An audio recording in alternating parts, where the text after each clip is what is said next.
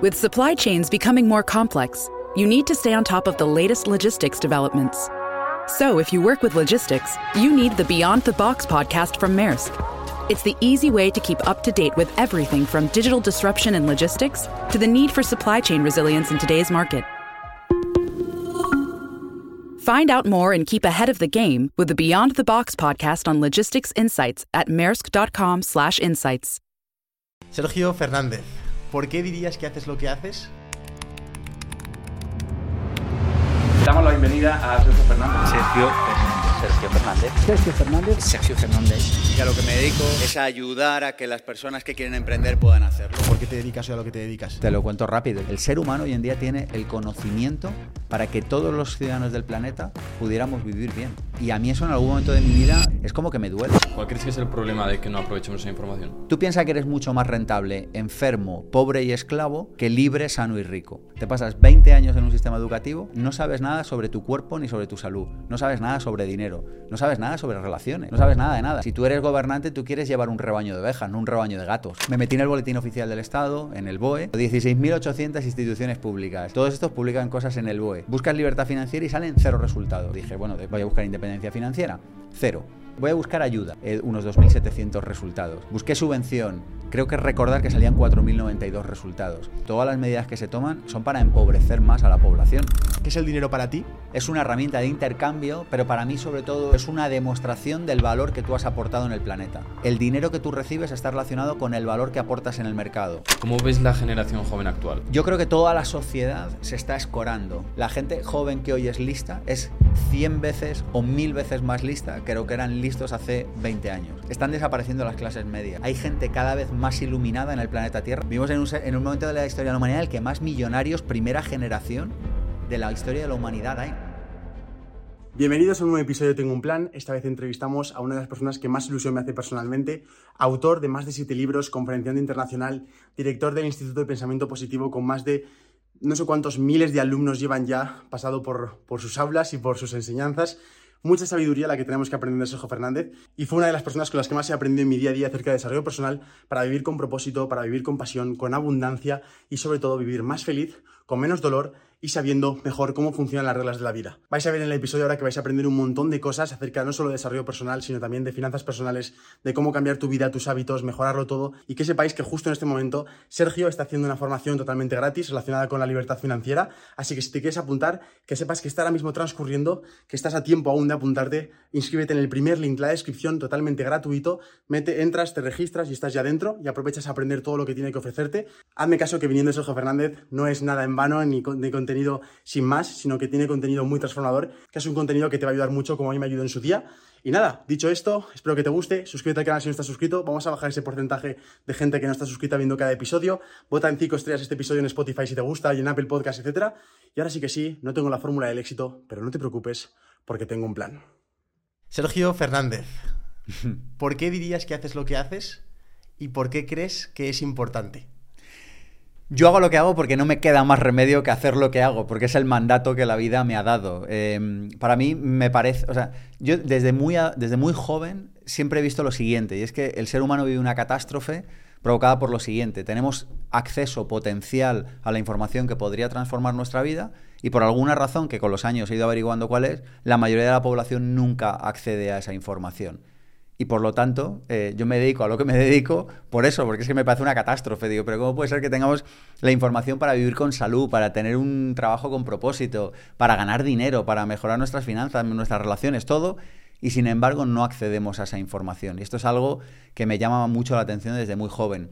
¿Por qué? No lo sé. Yo simplemente me he rendido a la vida, me he entregado a la vida y digo, vale, eh, la vida me ha hecho este encargo, yo lo hago, ya está. Y por eso me parece importante. Y por eso hago lo que hago cada día. Explica un poco qué es rendirse a la vida para una persona, porque claro, suena muy bien, pero ¿cómo, cómo te rendiste a la vida? Eh, bueno, con los años, o sea, evidentemente esto no es una cosa así como de un... De, o, o, bueno, supongo que habrá gente que tendrá epifanías y lo hace de un instante para otro, pero básicamente es como entender qué has venido tú a hacer a la vida. O sea, tú piensas que muchos de los problemas que tenemos vienen porque no, porque no aceptamos lo que somos. Eh, el otro día hacíamos un programa de radio de pensamiento positivo y hablábamos de los cinco perfiles, de los cinco eh, arquetipos, de los cinco personajes, cada uno lo llame como quiera, pero de Jung en relación al dinero. Y hablábamos de que los seres humanos, y parece que no, pero te estoy respondiendo, ¿eh? los seres humanos hacemos un camino que va del vagabundo, la persona que no gestiona su dinero, que no gestiona su vida, perdona, del huérfano, la que no gestiona su vida, su dinero, al vagabundo, el que empieza a interaccionar con otros, al mártir, al que empieza a sufrir, al guerrero, al que sale a luchar por su vida y por último al mago, que es la persona que está en paz con la varita mágica, consigue abundancia y vive en paz con la vida. ¿Por qué no nos rendimos a la vida? Porque en el fondo sabemos que el mago nos lo va a dar todo, pero no nos va a pedir mucho. Nos lo va a dar todo. El personaje del mago, la persona que está entregada a la vida, rendida a la vida, ese personaje, sabemos que desde ahí tenemos la varita mágica y podemos acceder a tenerlo todo. Es una metáfora, pero entiéndaseme. Puedes acceder a tenerlo todo, pero a cambio el personaje del mago te pide mucho. Y el ego te dice que no quiere dar eso. El ego te dice, pero entonces yo no podré salir de fiesta, entonces yo no podré comer no sé qué bazofia, entonces no sé qué. Y entonces, a cambio de esas pequeñas dádivas, no nos rendimos a la vida, no nos entregamos a la plenitud. Porque para poder hacer esa magia, tenemos que dejar atrás ciertas cosas.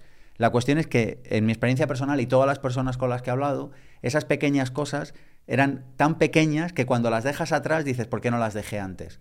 Pero el ego te dice, no, agárrate a eso. Y entonces no nos rendimos al personaje del mago, que es la persona que está entregada, que está rendida, que dice, yo que he venido aquí hacer desarrollo personal, una entrevista hoy, la hago. Y da igual si estoy cansado, si no estoy cansado, si me apetece, si no me apetece, que coste que me apetece, pero, pero, pero a veces el mago te pasa, eh, o sea, en, en, el personaje del mago te pasan estas cosas, ¿no? Que de repente es como que tú sabes que estás entregado a lo que haya. Y eso a mucha gente no le gusta. No sé si te he respondido. Sí, sí, sí, me ha respondido. Lo... Pero ¿cómo, ¿cómo consigues saber a qué te tienes que entregar? ¿A, ¿A, qué has venido aquí? Quitando ruido, escuchándote a ti, confiando en tu intuición. Que sé que suenan palabras como muy grandes, pero básicamente cada uno de nosotros está conectado a la fuente, está conectado a lo que verdaderamente es. Si tú le hicieras esta pregunta a una ardilla, asumiendo que pudieras hablar con una ardilla, eh, diría, este tío es idiota. Porque, o sea, ¿qué, ¿cuál es el propósito de la ardilla? Pues saltar de árbol en árbol y comer piñones. Ya está. ¿Y cuál es el propósito de la sardina? Pues no tiene que hacerse muchas preguntas. Hace lo que ha venido a hacer. Pues bien, cada uno de nosotros hemos venido a este planeta a hacer algo. La cuestión es que echamos tanto ruido encima, tanta creencia negativa, estamos tan desconectados de nosotros, estamos tan, somos tan outsider de nosotros mismos, estamos todo el rato fuera, lo, lo, llenamos nuestra vida con comida, con drogas, con alcohol, no tengo nada en contra de nada, entiéndaseme, eh, lo, lo, con cine, con series, con salidas, con viajes.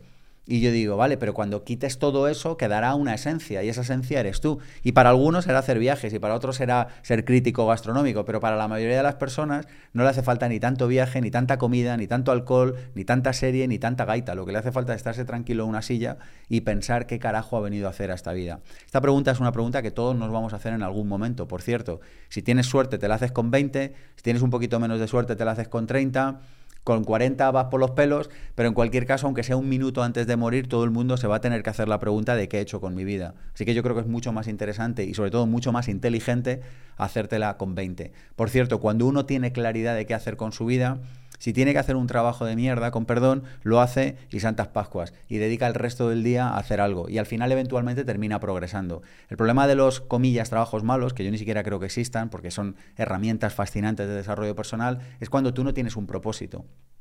Yo he tenido un sueldo de 600 euros hace un montón de años. Es que me daba igual, iba feliz, ganaba, con eso me pagaba los gastos mínimos y todo el resto del día me dedicaba a construir lo que hoy es mi vida. Entonces, el problema no son los 600 euros, el problema es que tú no tengas nada que hacer luego, salvo ver series o jugar a la Play. Entonces sí tienes un problema. Y esa es la cuestión, ese es el precio que no estamos dispuestos a pagar. Pero vivimos en el momento de la historia con mayor número de oportunidades. Y el que no lo quiera ver, yo no sé qué, hace falta ya para que se dé cuenta de eso. Encontrar tu pasión, encontrar tu propósito, siempre se ha visto desde la parte positiva de, wow, qué bien, he encontrado la epifanía de esta es mi pasión y a lo que me dedica el resto de mi vida. ¿Piensas que encontrar tu pasión es algo alegre o es algo más tirando a la herida o al, o al, dolor que has tenido en tu vida? Es decir, ¿define mucho lo que te ha pasado en tu vida esa pasión? Imagínate que eres una persona obesa, adelgazas, esa es tu pasión, ¿no? Es muy buena pregunta. Una de las cosas que vemos en el máster de desarrollo personal, en el máster de emprendedores también, es que eh, cuando uno es honesto consigo mismo, uno se tiene que dar cuenta y tiene que contarse verdad al respecto de que uno tiene más sensibilidad al respecto de determinadas cuestiones que le han hecho daño en la vida claro. que al respecto de otras que ni siquiera le han rozado. Entonces, de nuevo aquí hace falta ser muy honesto con uno mismo. Si yo me dedico a libertad financiera, ¿por qué me dedico? Porque estaba hasta las narices de vivir en un cuchitril, en lavapiés, con ocupas en la planta de abajo. O sea, y esa es la verdad de mi historia. Y, pero, pero cuando yo me miro al espejo y me cuento verdad, tiene sentido que yo me dedique a divulgar eso. Cuando me dedico a divulgar emprendedores, ¿por qué me dedico a divulgar emprendedores? Porque en algún momento de mi vida me hizo daño tener que trabajar para ganar dinero. Pero si me cuento verdad y me miro al espejo y digo, esto no me gusta, esta es la realidad, esta es la cruda realidad, desde ahí yo puedo construir. Indudablemente, y esto lo hemos visto en concreto con una profesora del máster de desarrollo personal que se dedica mucho a esto, muchas, muchas profesiones de éxito están construidas alrededor de una herida bien sanada. Porque si no está bien sanada, entonces lo construyo desde el ego, lo construyo desde ir a la contra. Has puesto un ejemplo. Estoy obeso y entonces me dedico a divulgar salud y con ello sano mi vida y sano mi salud y soy un ejemplo para mí mismo y para los demás. Genial. Pero si lo hago desde el enfado, si no entiendo la razón de esa obesidad, si no entiendo por qué acabé en ese lugar, si no entiendo qué pasó realmente en mi vida, estaré yendo a la contra. Eh, o, para demostrarle a otro que he sido capaz de adelgazar, o para, o, para para ligar más, o para no sé qué. Desde ahí no funcionará. Funcionará desde ese sitio en el que tú te sientes bien con lo que eres, aceptas lo que eres. la, palabra, la palabra clave aquí es, me cuento verdad de lo que soy. Hoy soy esto y esto es lo que hay. y acepto y bendigo mi pasado. Y lo integro y asumo lo que ha sido. Y desde ahí construyo un futuro. Desde ahí hay muchas personas que cuando lo han hecho bien han tenido profesiones con éxito, han tenido carreras eh, profesionales exitosas. Porque, de hecho, no hay desarrollo profesional sin desarrollo personal. pero, pero, es que al revés es igual, ¿eh? No hay desarrollo personal sin desarrollo profesional. Total. No, yo me dedico a meditar, a mí déjame de líos, yo como bien, meriendo lechuga todos los días, pero no tengo un duro. Te irá mal, chaval. Te irá mal. Si no te va mal con 20, te irá con 30, te irá con 40. Pero es que al revés igual, no, yo lo mío es hacer dinero, déjame de hostias, esto de meditar es pa' hippies como tú, te, acabará yendo mal. Es desarrollo personal y desarrollo profesional en ambos sentidos. ¿Cuál dirías que es tu misión? La mía, yo la tengo clara, divulgar y democratizar las ideas y las claves prácticas de desarrollo personal y profesional para que cualquier persona, y aquí viene la clave, que lo desee, lo pueda hacer independientemente de su eh, poder adquisitivo o del lugar del planeta Tierra en el que viva. Vale, entonces, viendo esa misión, ¿qué debemos saber de tu pasado o de tu historia que nos pueda dar esa información, como hemos visto antes, que te ha llevado, a ti a encontrar esa pasión?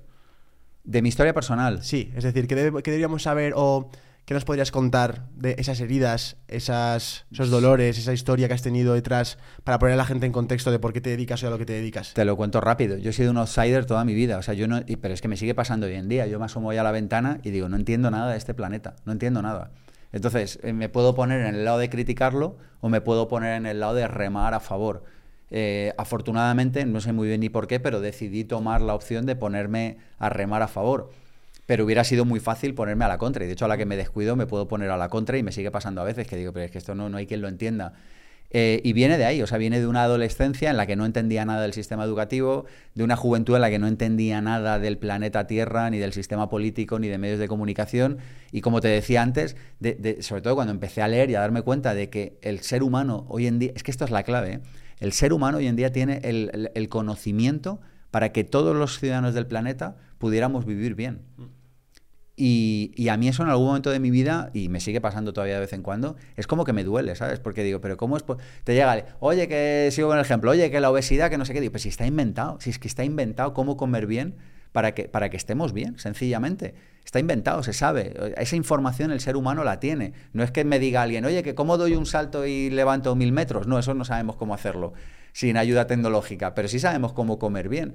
Eh, y entonces hay algo dentro de mí que digo, pero, pero, esto cómo puede ser. Y entonces me cojo, me grabo un vídeo en YouTube, genero el máster de desarrollo personal, etcétera. Y viene de ahí, de esa cosa como de, de, ser un extraterrestre, de, no comprender cómo el mundo puede funcionar como funciona. ¿Cuál crees que es el problema de que no aprovechemos esa información?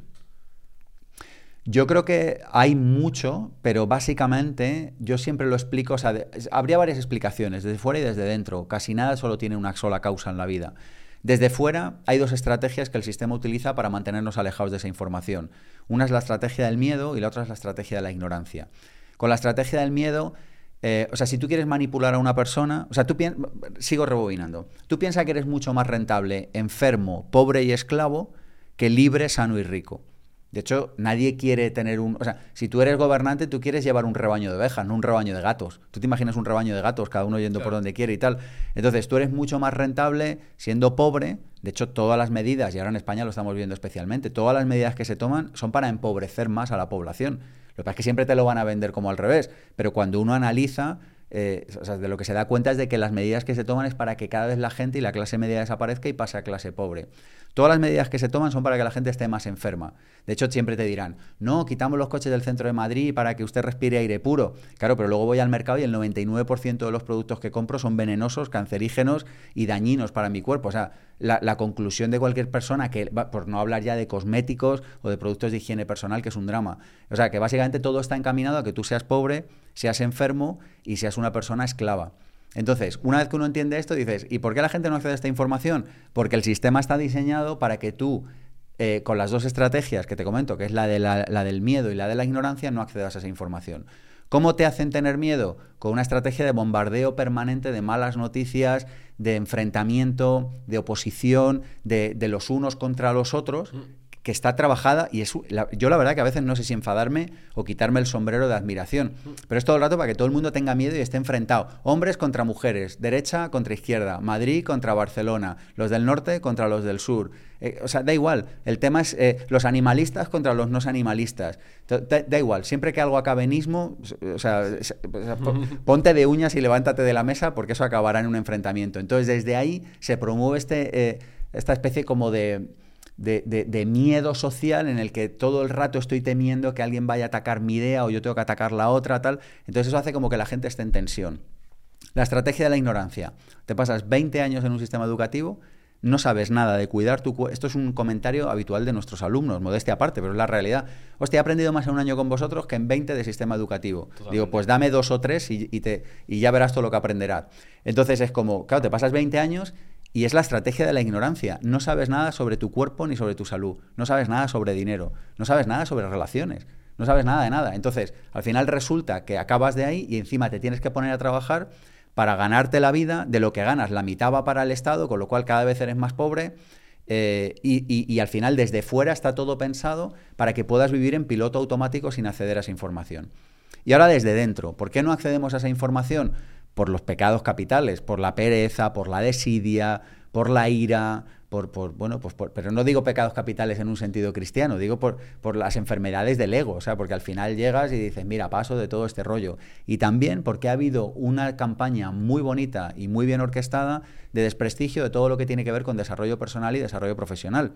De hecho, cuando tú analizas los medios de comunicación y haces búsquedas de desarrollo personal, positivismo, pensamiento positivo, ah, no sé, todo este tipo de cosas, coaching, es todo una mofa al respecto de eso. El tratamiento que se le da es de mofa. De la misma manera que el tratamiento que se le da al dinero y al de empresario, y esto lo digo porque he hecho esta investigación en medios de comunicación, es un, es un, es un tratamiento como de... O sea, si tú coges los tres principales o cuatro principales periódicos españoles y buscas la palabra empresario, toda la carga semántica es negativa. Sí, total. Sistemáticamente. Y yo digo, ¿pero esto cómo puede ser? Digo, hombre, habrá empresarios malos y buenos, igual que habrá limpia cristales buenos y malos, y habrá políticos buenos y malos. Pero yo no me voy a. O sea, yo no me puedo creer que el 90% de los políticos sean ladrones y que el 90% de los empresarios sean malos. Eso, eso es falso y eso responde a una estrategia. Eh, mira, y te comparto un dato que, de una investigación que hice la semana pasada. Me metí en el boletín oficial del Estado, en el BOE, y busqué las palabras libertad financiera y me devolvió exactamente, o sea, 16.800 instituciones públicas en España, con sus respectivos consejeros, choferes, asistente del chofer, asistente del asistente del chofer, consejero delegado, asistente del asistente del chofer del asistente y toda esta gente. Bueno, 16.800 instituciones públicas. Todos estos publican cosas en el BOE. Buscas libertad financiera y salen cero resultados. Y ahí están incluidos, claro, en el BOE todo lo que es oficial se publica ahí. O sea, todos los programas de estudios de todas las universidades públicas, privadas, tal. Libertad financiera, cero. Dije, bueno, voy a buscar independencia financiera, cero. Eh, voy a buscar ayuda. Y salieron, te lo digo de memoria porque lo hice la semana pasada, pero me parece que salieron eh, unos 2.700 resultados. Busqué subvención, creo que recordar que salían 4.092 resultados. Entonces, claro, dices, ¿por qué no accedemos a esa información? Porque hay una estrategia pensada para que la gente busque ayudas y subvenciones, porque entonces eres un esclavo. Si mi escuela dependiera de dinero público, yo no podría estar haciendo esta entrevista contigo ahora mismo aquí. Entonces, ¿qué es lo que quieren? Que la gente reciba ayudas y subvenciones porque de esa manera tú les tienes atados con un lazo. Entonces, esto hay gente que lo entiende y gente que no lo entiende. Y hay gente que prefiere no entenderlo y dice, pero a mí déjame de líos, a mí que me den una paga, que me subvencionen Pero y a, insostenible, ¿no? y a comer chetos en, tumbado en el sofá de mi casa. Claro que es insostenible. Entonces, pero ¿cuál pero es el plan? el- el plan es tener una sociedad de esclavos. Claro, interesa, más Claro. rentable. Claro, Pero, hablamos... pero la pregunta es, ¿cuál es mi plan? O sea, la pregunta aquí es. ¿cuál es mi plan? O sea, la pregunta es, ¿cuál es tu plan? ¿Cuál es tu plan? O sea, la si pregunta cada es- uno mirara en su bolsillo, sería Claro. mucho más útil para la población en general, ¿no? Claro, si la, la pregunta, y ahora, yo- ahora yo ya que sé esto, ¿qué voy a hacer? Claro. Esa es la ¿Escapar, pregunta. ¿Escapar del país o qué hacemos? Yo no sé si hay que escapar o no hay que escapar, lo que sí que sé es que hay que ser consciente. Eso sí que lo sé. Eso sí lo sé. O sea, uno tiene que saber cuál es el plan de los demás para armar su plan. Pero uno tiene que ser consciente y luego ya cada uno que decida lo que hace o lo que no hace. Pero lo que uno no puede hacer es mirar para otro sitio. Eso sí que lo creo. Qué bueno. Qué bueno. Tienes un libro muy famoso que es Vivir con, con Abundancia. Explica a la gente qué es vivir con abundancia. El libro Vivir con Abundancia lo que plantea y el seminario Vivir con Abundancia lo que plantean es que hay una serie de principios universales en este planeta, lo cual parece algo bastante evidente, ¿no? O sea, si yo cojo el teléfono y lo suelto, pum, se caerá por la ley de la gravedad. Pues igual que hay la ley de la gravedad hay otra serie de leyes. Y lo que plantea este libro es un trabajo de investigación sobre cuáles son las leyes que gobiernan el universo y cómo ponerlas a tu favor basado en la idea de que jugar a cualquier juego conociendo las reglas te facilita el poder ganar o como mínimo poder divertirte. O sea, si yo empiezo a jugar al fútbol y digo, muevo un peón, hostia, me darán un balonazo en la cabeza y no entenderé qué está pasando, porque es que mover los peones es en el ajedrez, ¿sabes? Y si yo cojo y voy al ajedrez y digo, tiro a, a- a- a portería, pues me, me descalificarán porque dirán, pero tú qué haces dándole patadas a, a un peón o a un caballo, ¿no? Pues, o sea, tú tienes que conocer las reglas del juego. Vivir con abundancia va de conocer las reglas del juego. De eso va este, de, de eso va este proyecto. ¿Podrías contar alguna de las leyes que compartes allí? Las que me parezcan Sí. más importantes. Pues mira, la primera, la ley de la creación. La ley de la creación dice que todo en este universo se crea dos veces y que la primera de ellas es en nuestra mente. ¿Vale? Esto es indiscutible. O sea, ¿por qué esta mesa está aquí? Porque es física, ¿no? Todo lo físico tiene origen, o sea, todo lo material tiene origen en lo no material. O todo lo que se crea, se crea primero en la mente. Esto se lo explicas a un niño de 5 años y lo pilla. O sea, esta mesa no, no se ha creado ex novo. O sea, alguien pensó en fabricarla, alguien montó una fábrica, alguien, en este caso yo, la compró, alguien la trajo aquí Y le da esta usabilidad. y le da esta usabilidad, Total. pero la mesa en sí, lo, lo material, no tiene inteligencia. Bueno, pues esto hay mucha gente que no lo pilla. Entonces piensa que las cosas en el plano de lo físico suceden porque sí, y le llaman por casualidad, o le llaman porque no se sabe, o le dicen que de repente, no sé, hay como muchas, em, sí, como, como, como muchas maneras eh, arbitrarias de pensar al respecto de esto. Pero la cruda realidad es que todo lo que pasa en el mundo de lo físico se ha creado en el mundo de lo no físico. Pues de esto habla la idea de creación. Y entonces, ¿esto a dónde nos conduce? Nos conduce a que los pensamientos son pronósticos del futuro. Nos conduce a que todo aquello que pensamos eh, de alguna manera tiene más posibilidades de manifestarse en el presente o en el futuro. Esto nos lleva a que tenemos que cuidar mucho de nuestros pensamientos. A que podemos crear una vida mejor. No, no que podemos, es que la creamos. Es que, Claro. este es, es que mira el matiz, ¿eh? Claro. O sea, tú lo que me estás diciendo es, yo me- Es que eliges, ¿no? Pero no eliges, la creas directamente. tú la creas. Una cosa es que lo elijas tú o lo elijas Radio Televisión Española y tu profesor de la ESO. Total. Pero, pero que tus pensamientos van a generar tu realidad, eso es un hecho. ¿Sí? Eso es indiscutible. Ahora bien, podemos elegir si yo creo mis pensamientos o si me apunto al piloto automático mayoritario. vale. Pero no es que pueda, es que lo creo. Es que, pero ves el matiz. Claro. Entonces la cosa sería cambiar el flujo de pensamientos para que eh, los resultados que tú tienes a partir de esos pensamientos sean mejores. Eh, Sean acordes a lo que tú esperas. O sea, lo que voy yo es a una persona esta ley de la creación cómo la usa a su favor en su día a día. Fantástico. Dieta hipoinformativa. Me expongo menos a información. Hay gente que cuando llega el verano hace dieta hipocalórica. A mí me parece una, eh, me parece una estupidez, sinceramente. Creo que uno tiene que comer bien los 12 meses del año. Pues bien, eh, todo el mundo entiende dieta hipocalórica. Me expongo menos a no sé qué para estar bonito en verano. Vale, fantástico. Dieta hipoinformativa. ¿Qué es la dieta hipoinformativa? Me expongo menos a información que no me aporta nada, porque hay información que no aporta nada. O sea, es como si yo bajo y me compro una barra de pan. Hombre, me llenará la tripa, pero aportarme nutricionalmente no me va a aportar nada. Si yo cojo y me leo un libro que, que no aporta nada, pues hombre, sí, estaré ocupando el tiempo, pero aportar, aportar no aporta nada. Entonces, dieta hipoinformativa es me expongo menos a información que no aporta nada. Eso que son las conversaciones idiotas con tus colegas. Eso es el telediario, eso es el periódico. Esos son los libros que no te ayudan a tener una mejor vida. Eso es todo el ruido, las redes sociales. O sea, al final tienes que elegir si miras la vida de otros o si tienes tu propia vida. Y esto es una decisión que cada uno en el siglo XXI tiene que tomar. Yo a veces bromeo y digo, solo hay dos tipos de humanos, los que creamos contenido y los que lo consumen. Y esto, esto es un poco broma, porque es verdad que hay buen contenido por ahí a veces y yo consumo buen contenido. Pero es tan poco, es tan poco el buen contenido que realmente eh, cuando lo consumes lo disfrutas y te das cuenta rápidamente de que todo el resto no es buen contenido. Mm. Eh, dieta hipoinformativa, sitiar tu cerebro, em, leer, ir a cursos, eh, emplear el diezmo educativo, gastarte el 10% de lo que ganas, esto es tanto más importante cuanto menos ganes. Si ganas 20.000 euros al mes, sinceramente, igual no te hace falta gastarte 2.000 euros al mes en formación. Si ganas 1.000 euros al mes, lo único que te puede sacar adelante, lo único es gastarte 100 euros al mes, al menos, en formación. Entonces, ¿para qué les empleas esos 100 euros, ese 10%? Para sitiar tu cerebro, para leer mejores libros, mejores formaciones, asistir a un buen grupo de mastermind, ir a, asistir a alguna comunidad donde haya personas que quieran mejorar su vida. Se van a reír de ti. Por cierto, esto es importante que las personas que nos escuchan eh, lo entiendan. Se van a mofar de ti, se van a reír de ti, porque las personas que caminamos hacia crear nuestra vida, el resto no lo pueden soportar. Y esto es importante que si alguien nos está escuchando y se siente inspirado, lo entienda. Entonces su colega le dirá que le habéis comido el coco en el podcast, que los libros de riqueza eso no funciona. Que el otro día me decía una persona, estábamos vendiendo hace unos días Desafío V100, que es un curso para enseñar a vender en Internet. Y me decía, una, nosotros vendemos, el año pasado hemos vendido 3 millones 200 en Internet. Y me decía una persona, eso, eso no funciona. Y yo le decía, llevas toda la razón. Dice, ¿cómo? Digo, a ti no te va a funcionar nunca. O sea, es que es mejor que lo sepas. Digo, porque con tu mentalidad no va a funcionar jamás. Digo, o sea, es la gente que, quiere que le funcione y le cuesta meses o años. Digo, tú con esa mentalidad no te va a funcionar la vida. Digo, así que efectivamente llevas razón, ley de la creación.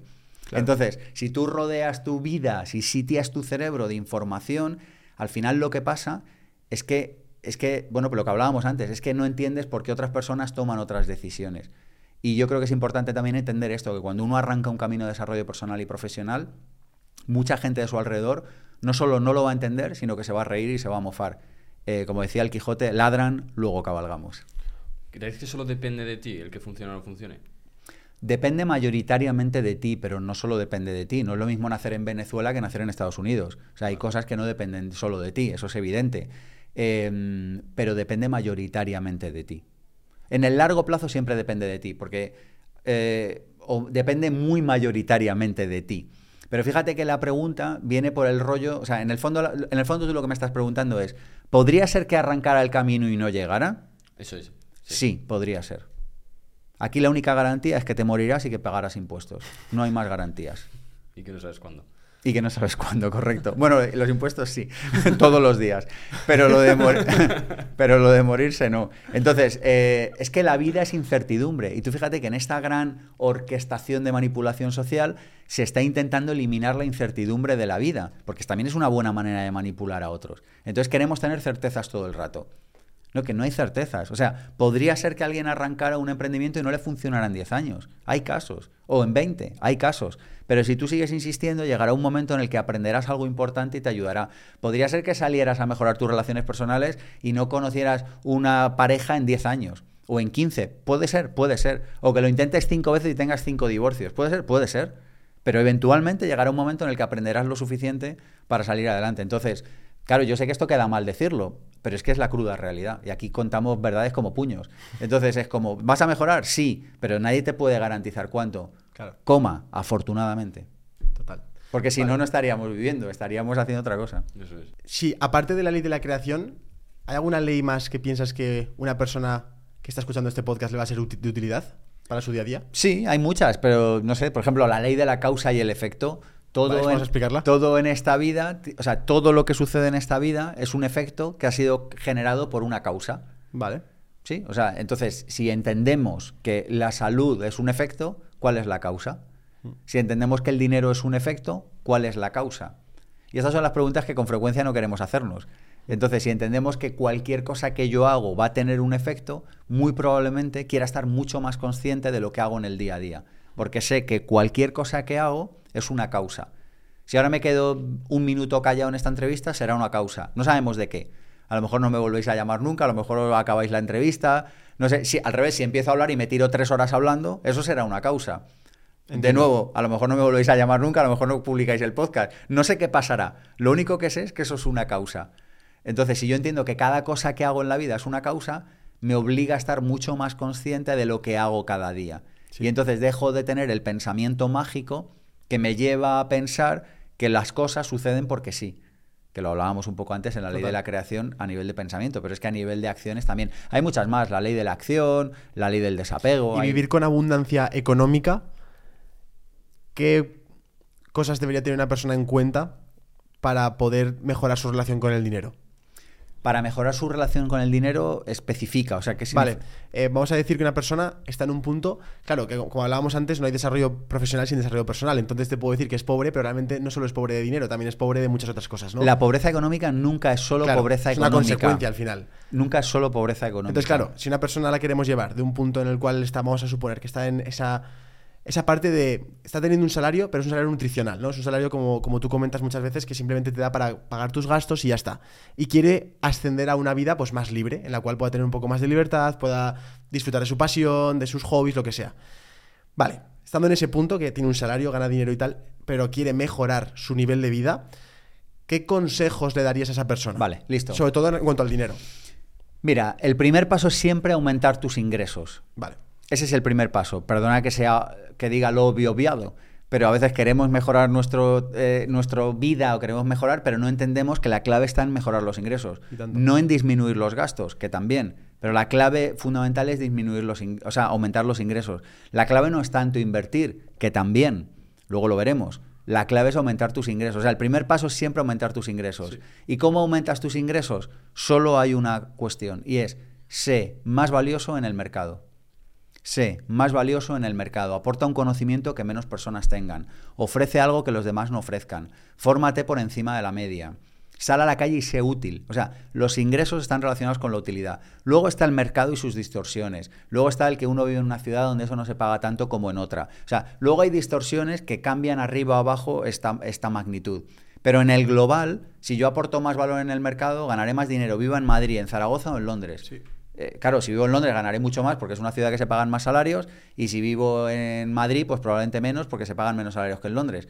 Pero la clave es entender que el dinero que tú recibes está relacionado con el valor que aportas en el mercado, no con la regulación salarial, no con el acuerdo entre sindicatos y patronal, no con tu presidente del gobierno, no con que te estén explotando, no. El dinero que tú recibes es consecuencia del valor que aportas en el mercado. Porque yo otra cosa no conoceré, pero emprendedores unos cuantos. Y cuando hay una persona que aporta valor en la empresa, todo el mundo está dispuesto a pagarle más. Claro, otra cosa es que tú me digas, oye, que yo aporto un montón de valor poniendo buenos cafés y quiero ganar un millón al año. Eso no va a pasar. Y, O sea, eso no va a suceder. Pero entre, unas, entre unos márgenes, todas las profesiones se pueden mover. De todas maneras, cuando uno llega al tope de su profesión, si sigue aportando valor, ¡pum!, salta a la siguiente. No es que yo soy camarero y gano mil. Cúrratelo, pon mejor sonrisa, llega antes, limpia mejor la mesa, atiende a la gente. En vez de en mil llegarás a dos mil. Vale, igual no vas a llegar a 20.000, pero cuando estés en 2.000 pasará por allí alguien que tiene una cadena de restaurantes y te verá muy espabilado, te verá que eres el que mejor pones el café y que en un mundo de drama donde te ponen mal el café en todos los sitios, tú sonríes. Y entonces te dirá, ¿tú quieres ser socio mío para abrir un nuevo restaurante? Y tú dirás, no tengo un duro, no pasa nada, yo pongo el dinero, me estoy inventando, pero pasará algo. Que es literalmente como ocurre al final en la vida Bueno, real. es, Sí, que, sí, sí. es que las oportunidades surgen así. O sea, uno siempre asciende porque o en su empresa o en su compañía o sus clientes eh, le obligan a saltar al siguiente nivel, o si en tu empresa hay un techo de cristal, que a veces pasa, siempre cuando tú estás en la franja alta de ser el mejor camarero, es muy fácil que tú puedas ir a pedir empleo a otro sitio. Tú estás en un val de mala muerte siendo el mejor camarero del mundo. Claro. Y entonces tú vas al mejor restaurante de la ciudad y le dices, mire, yo solo le pido que venga a verme una hora como trabajo. Pum, ¿y qué haces? Saltas al siguiente, al siguiente restaurante de la ciudad.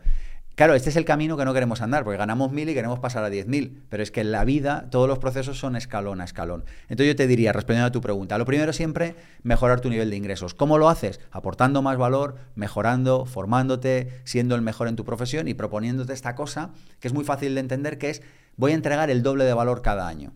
Vale. El doble de valor cada año. Cada año me obligo a ser el mejor eh, profesional que entrega el doble de valor. Si el año pasado vendí mil cursos, este año venderé dos mil.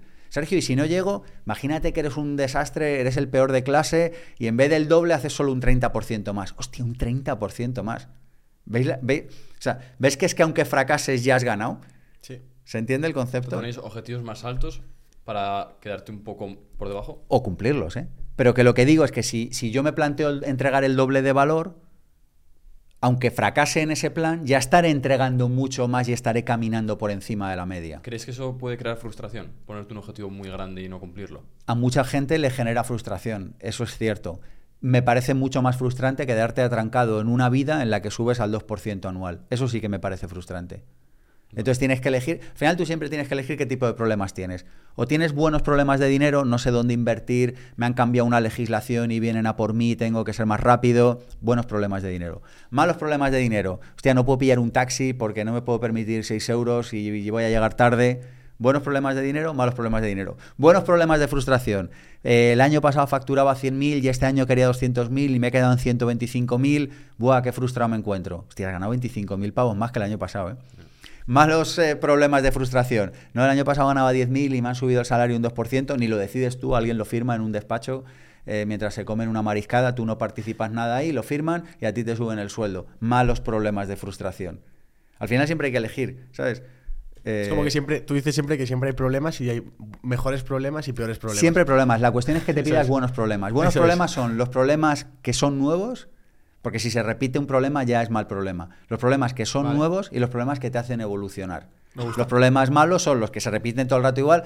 Este año pasado solo me subieron un 2%, este año solo me subieron un 2%, el año que viene solo me subieron un 2%. Mal problema. Total. Eh, y tienes que elegir. Así que, respondiendo a tu pregunta, conviértete en mejor profesional, aporta más valor, gana más pasta. Segundo, ahorra o preahorra. No ¿Cómo, vamos a... cómo hacemos esto de, de gestionar mejor nuestras finanzas? Necesi- o sea, cualquier ser humano que nos esté escuchando esto y que tenga un mínimo de respeto por su vida y que tenga un mínimo de respeto por su persona, mínimo, mínimo, mínimo, da igual lo que ganes, deberías ahorrar entre un 10 y un 20%. Mínimo. Sergio, vivo en la miseria absoluta. Da igual, come un 10% menos de espaguetis. O sea, porque al final el ahorro es un hábito, no es una cuestión de cantidades, es una cuestión de hábitos. Con el 10 o el 20% de ahorro, no vamos a entrar ahora en... de- pero con eso, el 10% de ahorro, 10% de inversión o 10-20 de ahorro, con eso empiezo a generar un colchón que me va a servir para mejorar. ¿Para mejorar en qué? En yo como profesional, en yo como persona que aporta valor al mundo. Más tarde ya haré inversiones. Pero al principio, si no sabes en qué invertir, siempre tienes que invertir en ti mismo. Así que el concepto se llama preahorro. Así que gano más, preahorro y ahora ya sí que sí, empiezo a invertir y por último a simplificar. Te estoy resumiendo una conferencia que tengo que responde precisamente a esta pregunta, eh, que podría tirarme dos horas hablando de esto, pero te lo resumo mucho. Pero básicamente es esto, me hago mejor profesional, diezmo educativo, ahorro un 10%, lo invierto en mí mismo, aporto el doble de valor, lleno mi, mi puesto de trabajo. La gente lo hace al revés, dice, como solo me pagan mil, digo mil siempre como, como una cosa Sí. simbólica, pero entiéndeme. Creo que el salario más repetido de España son 1.300 o Sí, 1.400, sí, o sea, por ahí. representativo. Sí, bueno, pues gano 1.500 y como gano 1.500 es una miseria, mi trabajo es de 9 a 5 y llego a las 9 y me voy a las 5 menos un minuto. Si tú llegas a las 9, genial, tírate trabajando todo lo que puedas, haz dos jornadas de trabajo y ya verás cómo o te ascienden o ganas más dinero u otra empresa te pide o decides hacerte emprendedor. Mm. Porque, porque es que llega un momento que tú llenas esa caja. Yo a veces lo pienso en términos de caja Es verdad, es verdad. llenas la caja y te sales de la caja. Porque tú no puedes estar eh, entregando valor por 4 y ganar 1.500. Sea, llega un momento en que te haces empresario o te contratan de otra empresa o en tu empresa ven que te van a perder y te ascienden. Pero algo va a pasar. Primer paso, ganar más dinero, aportar más valor, formarnos, diezmo educativo, invierto el 10% en mí mismo. Segundo paso, preahorro, 10 a 20%, sistemáticamente, da igual lo que gane, no hay excusas. Si me tengo que ir a una casa más pequeña, si tengo que comer más espaguetis, da igual, ahorro el 10 o el 20%, lo guardo, lo invierto en mí mismo, empiezo a generarme fuentes de ingresos pasivos, construyo un negocio, me hago emprendedor. Segundo, preahorro. Tercero, empiezo a tener fuentes de ingresos pasivos. Cuarto, simplifico. Paremos ahí, ingresos pasivos. ¿Piensas que existe un ingreso pasivo como tal?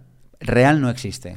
No existe. Es que el problema es que en Internet se está vendiendo mucho la imagen de que se pueden generar ingresos pasivos. Y yo creo que genera unas expectativas erróneas de lo que es el emprendimiento. Entonces, me gustaría saber tu opinión al respecto. Bueno, más que mi opinión, te Bueno, hablaré de mi experiencia, sí. que creo que es más valiosa. Total. Eh, mira, yo eh, en este momento por el máster de emprendedores han debido pasar, no me sé el dato ahora mismo, pero más de 2.000 personas con certeza y probablemente más de 2.500. Eh, algunas con ingresos pasivos, otras sin ingresos pasivos. Lo que te puedo decir por mi experiencia y por lo que hablo cada tarde con los alumnos de los másters es que sistemáticamente los ingresos pasivos reales no existen. Hay algunos que se aproximan mucho. Oye, solo te llega el cheque y tienes que ir a cobrarlo. Oye, solo te llega la Junta General de Accionistas y das el ok porque confías en el no sé qué. Pero aunque sea una acción al año, eh, tienes que hacer como mínimo, digamos, ¿no? Sí. Em, esto ya en cuanto si ya eres inversor de alto nivel, digamos, o, tienes inversiones y tal, pero eh, gestión de inmuebles, por decirte algo, gestión de tiendas en Internet, por decirte algo, todo esto que comúnmente se llama ingresos pasivos, al final te lleva trabajo. Es verdad que, haya, es verdad que te lleva una cantidad de trabajo a veces tan pequeña que mola, o sea, hasta te gusta hacerlo. Claro. Pero algo, algo, algo siempre te lleva, algo siempre te lleva. Y algo de tiempo siempre te lleva. A raíz de estos ingresos pasivos, eh, me viene la pregunta de, estás hablando de toda la importancia que tiene la energía del dinero, todo esto. Es, creo que es el último, el último programa que has creado, que es el, bueno, el Máster de Libertad Financiera. Háblanos un poco más de Máster de Libertad Financiera, porque además creo que coincide con que dentro de poco vas a abrir otra vez plazas, que la, primera te tengo que decir que estuve a punto de comprarla y se acabaron rapidísimo. de hecho, se acabaron súper rápido. ¿Por qué creas un máster que se llama Máster Libertad Financiera? ¿Cuál es el propósito detrás? ¿Cuál es el problema que ves que hay que resolver? Sí, cuéntanos un poco. Mira, yo hace un montón de años me hice una propuesta, cuando no sabía ni siquiera que existía un movimiento que se llamaba FIRE, cuando ni siquiera conocía que había toda esta información que luego descubrí poco a poco, pero a mí había algo en mi vida que no me cuadraba. Y yo decía, ¿cómo puede ser que yo me tenga que levantar todas las mañanas para ir a trabajar a cambio de dinero? Con el tiempo descubrí que es maravilloso, con el tiempo descubrí que es maravilloso vivir desde tu propósito y con el tiempo descubrí que me encanta levantarme para hacer lo que hago. Mm. Pero una cosa es que yo me levante porque lo elija y otra cosa es que me levante porque tenga que hacerlo, que son dos cosas radicalmente diferentes. Así que yo hace un montón de años, eh, y te estoy respondiendo a por qué creo más de libertad financiera, dije, yo en 10 años seré libre financieramente. Observa que no dije en un año. Observa que no dije en un mes. Observa que no dije en tres meses. La gente se piensa que puede ser al corto plazo, pero Observa que dije en diez años. Yo hoy sé que se puede hacer en menos. Hoy lo sé. Pero en aquel entonces no lo sabía. Y mucha gente, en vez de en 10, lo logra en 15 o en 20, que por cierto me parece de 10, ¿eh? dicho sea de paso. Entonces yo dije, en 10 años lo haré. Y cuando lo haga, contaré a otros cómo se hace porque a mí es un tema que me gusta. Por el camino me he encontrado dificultades, aciertos, eh, he aprendido cosas útiles, he aprendido cosas inútiles, he conocido a cantamañanas, he conocido a gente súper honrada y súper buena gente. Me he encontrado de todo. Entonces, ¿qué es lo que hice? Condensar todos estos años de aprendizaje, 15 años de aprendizaje en el tema final, 15 años, ¿eh? No un año, no 15 días, no 15 meses. Está bien enfatizarlo porque la gente ya no es capaz de esperar ni un mes escaso para tener resultados. O sea, quieren resultados a la semana siguiente. Eh, yo, o sea, vivimos en un momento Vivimos en un momento de la historia de la humanidad en el que se pueden acelerar los resultados, eso es verdad. La tecnología permite acelerar los resultados, la conciencia permite acelerar los resultados, es decir, se puede acelerar. Pero dicho esto, bueno, yo me lo planteé a 10 años, lo conseguí y luego, tras 15 años de estudio, lancé el MDLF. ¿Y qué es esto? Es, efectivamente, volaron las plazas, eh, metimos casi mil personas en, la primera edición. Eh, es una obra de arte, es una obra de arte para coger a una persona que no sepa nada de dinero y llevarla a tener conocimiento sobre dinero para que empiece a construir ella misma, por sí misma, su libertad financiera. Tenemos un principio en el máster de libertad financiera que es que no le decimos a nadie lo que tiene que hacer con su dinero, lo cual creo que ya marca eh, las normas del juego dentro de la comunidad de máster de libertad financiera. Entonces arrancamos con un primer bloque, te cuento muy rápido, si quieres profundizar en algo me dices. Arrancamos con un primer bloque que es desarrollo personal, hablamos del desapego, hablamos de las leyes de la abundancia, hablamos de cómo dar tu mejor versión, de cómo superar los miedos y de un montón de cosas súper prácticas, súper bajadas a tierra. Nos vamos a un segundo bloque que son finanzas personales, cómo ordenar tu economía, cómo aumentar tus ingresos, que me preguntabas antes, cómo disminuir tus gastos, los hábitos que funcionan cómo llevar tus cuentas, eh, cómo gestionar tus cuentas del banco, cuánto ahorrar, cuánto no ahorrar, compro casa, vivo de alquiler, cómo me compro un coche sin pagarlo, que se puede de manera legal. O sea, hacemos cosas como del día a día, cosas de sentido común, todo aterrizado, yo una metáfora que utilizo mucho en Máster de Libertad Financiera es, aquí somos tortugas, no liebres. Yo he visto, ¿conocéis las, las fábulas de Sopo Samaniego? La tortuga es la que gana la carrera, pero va pasito a pasito. Y la liebre es la que parece que va a ganar, pero al final se frena y no gana. Si, yo te cuento la cantidad de liebres que he conocido en los últimos años, yo siempre digo, yo me pido tortuga. Entonces empezamos en el segundo bloque, finanzas personales, vamos paso a paso. Tercer bloque, sistema financiero con asignaturas sobre cómo se crea el dinero, cómo se distribuye en el sistema, los tres circuitos del dinero, el del ahorro, el de la inversión, el de los seguros, cómo protegerte del sistema financiero, con Juan Aro, la estafa del sistema financiero, en otra asignatura desgranamos todas las estafas que te estafas legales, entendedme. Bueno, y no legales también, ¿eh? ¿eh? todas las estafas que te propone todo, porque todo el sistema está pensado para quedarse con tu dinero. Hablamos de las comisiones de los bancos, de cómo protegerte, de cuántas hay que pagar, de cuántas no, de cómo leer contratos, de un montón de cosas que son, o sea, verdaderamente apasionantes. Y en el último último bloque del máster, fíjate que tiene una lógica, desarrollo personal, primero crezco yo, Claro. luego ordeno mi economía, finanzas personales, veo si tengo que tener seguros, si no tengo que tener seguros, cuánto puedo ahorrar, cuánto no, cuánto gano, cuánto gasto, cuánto puedo gastar en vivienda, cuánto no, me establezco un plan a 5, 10, 15 años. Tercer bloque, el sistema, salgo, miro fuera, veo cómo funcionan las aseguradoras, los bancos, eh, los fondos de inversión, miro los trucos que tienen para quedarse con mi dinero, aprendo a hacer un unit link, aprendo a hacer un PIA. Es que es la hostia, te lo cuento y me dan ganas de apuntarme solo de... Porque es que esa- de verdad que han sido un huevo de años de trabajo para entender todo esto y para conocer a la gente que lo puede dar. Entiendo. Porque Por- claro, no solo estás tú, hay un montón de No, no, yo dirijo el programa. Yo, yo digo, oye, en esta asignatura hay que hablar de esto. Y me busco a una persona Claro. que a lo mejor conozco desde hace un montón de años y, y creo la asignatura, o sea, yo hago la dirección académica y pedagógica, pero la persona que se conoce... Coges al mejor de cada detalle de las asignaturas que se dan en el máster. y, con, y construyo, que bastante paciencia me tienen los profes, y construyo la asignatura con él. Yo he hecho un huevo de máster que son una verdadera chapuza con todos mis respetos. ¿Sabes? Que llega ahí un tío y empieza a hablar. No, en IPP, claro, así me he pasado. Me he pasado un año y pico solamente creando este programa eh, como roca principal de mi vida cada día. Entonces yo me siento con el profe, que insisto, bastante paciencia me tienen. Entonces digo, ¿y qué- de qué vamos a hablar aquí? ¿Cómo lo vamos a hablar? ¿Y qué va en el vídeo 1? ¿Y qué va en el vídeo 2? ¿Y qué ejercicio metemos aquí? ¿Y qué tiene que hacer la persona? Y no sé qué, y tal. Entonces todo ese contenido está en vídeos y luego, y aquí viene lo apasionante de IPP, hacemos sesiones cada tarde en las que las personas pueden preguntar lo que les dé la gana, lo que quieran. Yo ayer, por ejemplo, tuve una sesión de casi cuatro horas Oh. eh, con alumnos del MDLF, precisamente, en la que me preguntan lo que quieren. Mira, Sergio, me pasa esto con mi pareja, con el dinero, ¿cómo lo organizaría? Hostia, pues no sé, vamos a pensarlo. Tal.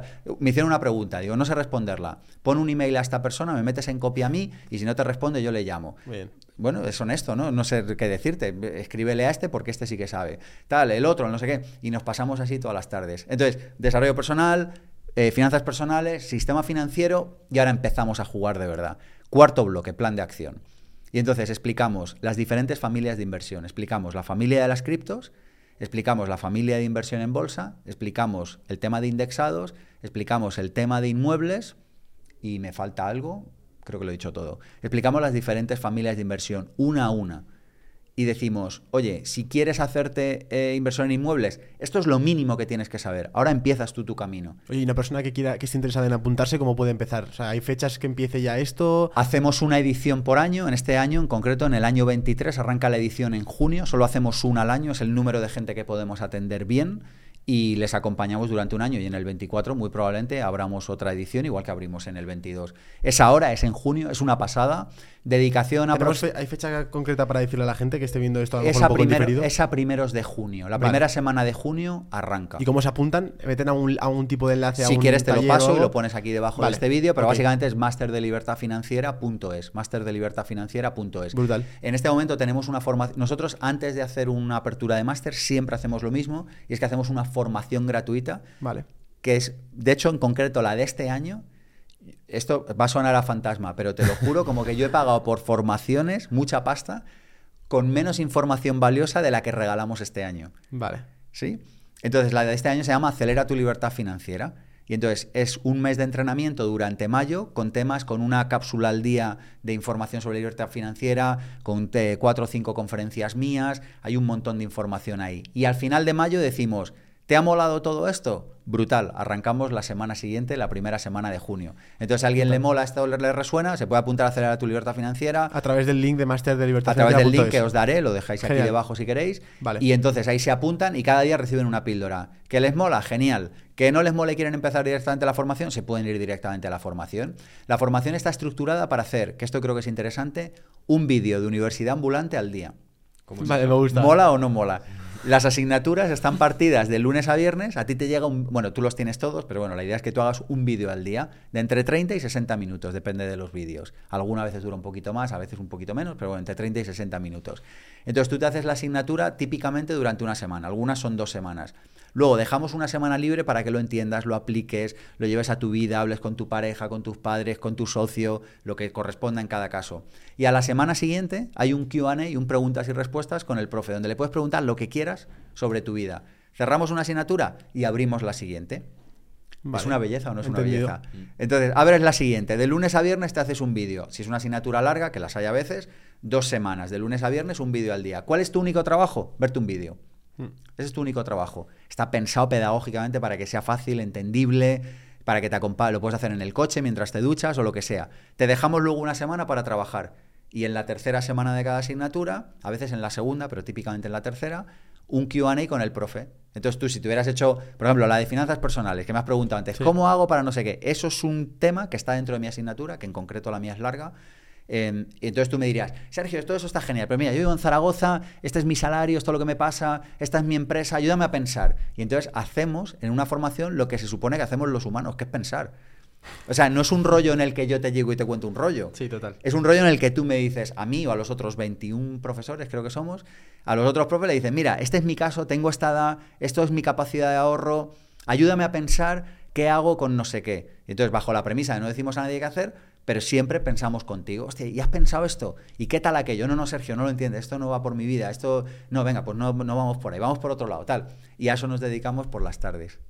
Has comentado el tema de, de criptos, hemos hablado de gente joven y se me ha venido una pregunta, ¿cómo ves la generación joven actual? Enfocado sobre todo al tema del dinero, dinero rápido. Yo creo que toda la sociedad se está escorando. Se está escorando a gente cada vez más consciente. O sea, la gente joven que hoy es lista es 100 veces o 1000 veces más lista que lo que eran listos hace 20 años. ¿Y los tontos? Mi punto de vista es que está 100 o 1000 veces peor que los que estaban mal hace 20 años. Están desapareciendo las clases medias, está desapareciendo el, el, ciudadano común. O sea, hay gente cada vez más iluminada en el planeta Tierra. Vivimos en el momento de la historia de la humanidad en el que más gente iluminada, en un sentido literal, espiritual, hay. Vivimos en un, en un momento de la historia de la humanidad en el que más millonarios, primera generación, de la historia de la humanidad hay. No sé si conocéis este dato. Primera generación te refieres a que nacen en una Pobres normal y, y, eh, y pasan, y pasan a ser millonarios. Es lógico, al final es las herramientas que hay, la oportunidad que hay de Es conocimiento que hay una, y todo. Claro, es que, es que es el primer momento de la historia de la humanidad en el que un ser humano puede escuchar este podcast o no. O sea, hace 30 años, Literal. bueno, hace, hace 12 o 14 años, cuando yo empecé a hacer el programa pensamiento positivo, esto no, no existían los podcasts. O sea, Claro. o, o tenías la suerte de que a mí después de tres años me dieron el programa pensamiento positivo y entonces un día un tío lo escuchaba y se adhería a eso y lo escuchaba los sábados por la mañana, o seguía escuchando ahí las, las elucubraciones del Congreso de los Diputados. Pero hoy en día esta información está. Entonces el que es listo, ¡boom!, acelera. El que no está en esta onda, como el nivel de conciencia del planeta está avanzando y tolera cada vez menos la inconsciencia, cada vez se queda más atrás. Por eso hay cada vez, curiosamente, más gente más fastidiada. Que es una cosa que no sé si os llama la atención, pero los años 70 eh, u 80 o 90, al que le iba bien le iba un poquito mejor y se compraba un buen coche y no sé qué, y al que le iba peor, pues le iba un poquito peor y no se iba de vacaciones, por decirte algo. Pero es que las diferencias en lo económico o sea, son, son abismales. Sí. Pero es que en la nivel de conciencia también, en salud también. O sea, es como, como, que, como que la sociedad se está escorando, se está yendo cada vez a, a- a más extremos. Y la pregunta es, ¿dónde te quieres situar tú? Esa es la pregunta. Porque antes ser inconsciente en los 80 valía. Mira, a mí déjeme de líos, mi jefe tiene un Mercedes, yo tengo un Ibiza, pues tampoco está tan mal. A mí déjeme de jaleos. Ya, pero es que eso ya no vale. O sea, tienes que decidir si quieres convertirte en un líder de tu vida o si vas a ir a remolque todo el resto de la humanidad. Déjame preguntarte si cogiéramos al Sergio de 20, 22 años y lo soltáramos en 2023, ¿en qué se tendría que centrar? Y yo qué sé, tío. Y yo qué pues no lo sé, pero, pero básicamente es lo mismo que me centro ahora. Pues en construir una buena vida, en, en- en- en las áreas esenciales de la vida, que ya las sabemos, autoconocimiento, cuerpo y salud, emociones, relaciones, espiritualidad, dinero y carrera profesional. Para mí estas son las seis áreas fundamentales de la vida. De hecho, son las seis áreas que estructuran nuestro programa Máster de Desarrollo Personal. Pues no sé, probablemente me No centraría... hubieras cambiado nada del camino, ¿no? Hombre, si yo con lo que sé hoy volviera a tener 22 años, cambiaría millones de cosas. Pero si viviera hoy con lo que sabía hace, o sea, cuando tenía 22 años, pues, Sí. pues probablemente seguiría el mismo camino. Es que al final esa pregunta tiene trampa, porque claro, tú dices, con lo que sabes hoy, si volvieras atrás, pues si con lo que hoy volviera atrás, pues haría las cosas de manera diferente. Pero lo importante, y esto creo que es importante también que lo sepamos, ¿eh? es que cuando uno toma decisiones, las toma con su mejor información. Con lo cual, pasado el tiempo, no vale culparte, sentir culpa, arrepentirte. Tú, con lo que sabes hoy, has tomado la mejor decisión que has podido tomar hoy, que es venir aquí, compartimos esta mañana bonita juntos y tal. Si dentro de 20 años te arrepientes, pues bueno, pero es que hoy era la mejor decisión que podías tomar. Lo digo porque si no entra la culpa, que esto pasa mucho cuando la gente arranca procesos de desarrollo personal, que de repente dice, "Jo, ojalá hubiera... Ayer me pasó, de hecho, ayer en una sesión de Q&A, que esta que os he comentado antes, una persona, jo, es que si hubiera conocido esta información hace tiempo, es que si hubiera sabido esto hace 10 años, ya, pero es que hace 10 años no lo sabías, lo sabes hoy. Claro. O sea, lo que te queda es a partir de hoy, ¿no? El, el mejor momento para plantar un árbol fue hace 20 años, el segundo mejor momento es hoy. Plántalo y lo del pasado ya pasado está. Hablamos de mirar todos cada uno por nuestro lugar y yo creo que cuando ya estás un poco metido en el mundo del desarrollo personal, has empezado, estamos en un punto como estamos ahora mismo en esta sala, es más fácil ver todo lo, lo que hay que hacer, la mejor decisión. Pero ahora vamos a ponernos que eres ese chaval de 20, 25 años que no ha tenido esta, esta buena influencia en medios, que no ha podido disfrutar de tus libros, de tus charlas o, o de nuestro contenido, lo que sea, ¿no? Y se encuentra realmente perdido. Em, si tú, Sergio Fernández, te ponen con 20, 25 años, ignorante totalmente, cero conciencia, em, te encuentras incluso en, en un, en un ciclo vicioso malo de hábitos, te comes lo, la prensa, te lo crees lo que te cuentan, etcétera. Estás en lo peor, ¿vale? A partir de ahí, ¿qué paso a paso crees que sería el que le dirías a ese Sergio para que saliera de ahí y para que pudiera construir una mejor vida? Vale, a ver, es ¿Cómo una, pregunta, es una pregunta muy amplia, con lo cual la respuesta será amplia también. La, la que quieras, seguro que vas a ayudar. Mira, cualquier proceso de desarrollo personal siempre tiene que empezar por el cuerpo. Vale. Porque sin energía física, todo lo- el resto de la energía se cae. Y la energía física tiene dos, eh, dos derivadas. Tiene la energía física corporal, la salud, y la energía física dinero, que aunque no sea física, aunque no lo lleves físicamente en el bolsillo, pero es como la energía del sustento, del techo, de la comida, de todo Total. esto. Cualquier proceso de desarrollo personal tiene que empezar por cuidar de tu salud y tiene que empezar por, cui- por cuidar de tu dinero. Esto es lo primero. Ya luego vendrá el amor, ya luego vendrá eh, la plenitud, ya luego vendrá el propósito. Vendrá, todo vendrá. Pero no hay propósito sin salud. No hay propósito sin dinero. No hay buenas relaciones sin salud. No hay buenas relaciones sin dinero. La pobreza y la enfermedad nos hacen ignorantes y nos hacen egoístas. Esto probablemente sea políticamente poco correcto, pero es muy complicado ser generoso cuando te duele una muela. A mí hace dos años me dolía una muela y me- es que me, recuerdo en la cama diciendo, por favor, que alguien me traiga algo. Yo no había lo pedido- último que pensabas era en vender algo, claro. pero ni vender, ni ayudar, ni, Claro, ni acariciar un gato, ni nada. O sea, es que si te duele una muela, te duele. A mí no me había dolido nunca una muela, pero es que era como, hostia, es que no, no me he recordado un dolor tan intenso en mi vida y asumo que hay enfermedades peores. ¿eh? Pero lo que digo es que cuando estás en esa situación, pasas de todo el planeta. Y cuando tú estás en una situación de pobreza, pasas de todo el mundo. Hay gente que en riqueza también, ¿eh? pero en pobreza es que, es que está claro. Entonces yo te diría, lo primero es cuidar de eso. Necesitamos aprender a cuidar de nuestra salud en varias facetas. Lo más evidente es alimentación, lo más evidente es descanso, lo más evidente es ejercicio. Hay más, pero con estas tres podríamos empezar. Y luego con el dinero lo mismo, o sea, empezar a cuidar de tu dinero, empezar a hacer un presupuesto, empezar a mejorar profesionalmente. El sábado una conferencia y me preguntaban, ¿por dónde empiezo? Digo, mira, hay una cosa que todo el mundo entiende y es que tú puedes duplicar el valor que aportas cada año. Eso un niño de 5 años lo entiende. Tú dices, este año hemos hecho 10 podcasts, genial. El que viene 20, el siguiente 40. Este año tengo un restaurante y he servido 10 menús del día al día. Genial. El año que viene 20. Al año siguiente 40. Etcétera. Entonces tú me dirás, ¿pero entonces gano el doble de dinero? Bueno, a lo mejor ganas el triple o a lo mejor ganas un 50% más. Pero parece evidente que si entregas más valor, antes o después, acabarás recibiendo más de la vida. Entonces, eso te diría. Luego te diría otra cosa que es fundamental, que es eh, eh, educación. O sea, uno se tiene que convertir en su propio ministro de educación. Esto hay gente que lo entiende de nuevo y gente que no. Pero si tú entiendes que te tienes que convertir en tu propio ministro de educación, entonces entiendes que necesitas un presupuesto y entiendes que necesitas trazar líneas estratégicas cada año. ¿Y qué es una línea estratégica cada año? Imagínate que alguien le ha resonado esto y dice, venga, 2022 me voy a dedicar a salud, 2023 a dinero, 2024 a internet, 2025 a relación. Da igual, no sé, lo que cada uno sienta que tenga que ir mejorando. ¿Se entiende la idea? O sea, es como, este año yo me voy a convertir en mi propio ministro, voy a elegir qué libros leo, voy a elegir qué presupuesto gasto y voy a elegir qué formaciones hago. A mí esto me parece tan básico, tan básico, que digo, pero ¿cómo puede haber personas que vivan en el siglo XXI, en el siglo de la información, sin trazar sus propios planes de estudios? Es que, si, te lo digo, no es por ir de guay ni de nada, pero es que yo digo, hostia, es que no, no lo comprendo, no lo entiendo. Entonces, si tú empiezas a cuidar de la energía física, la física y la del dinero, si tú empiezas a cuidar de tu educación, es solo una cuestión de tiempo. Qué es bueno. solo una cuestión de tiempo. Porque, mira, ¿qué pasaría cuando yo arranqué el programa Pensamiento Positivo de Radio?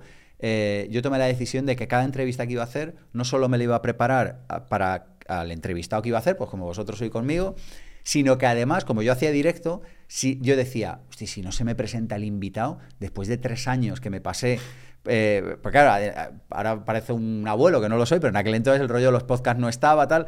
Y yo me pasé tres años para conseguir un programa de radio y era, hostia, y, si después de conseguirlo no se me presenta el invitado, entonces yo me preparaba el programa por si el que no me pasó nunca, por si el invitado no se presentaba.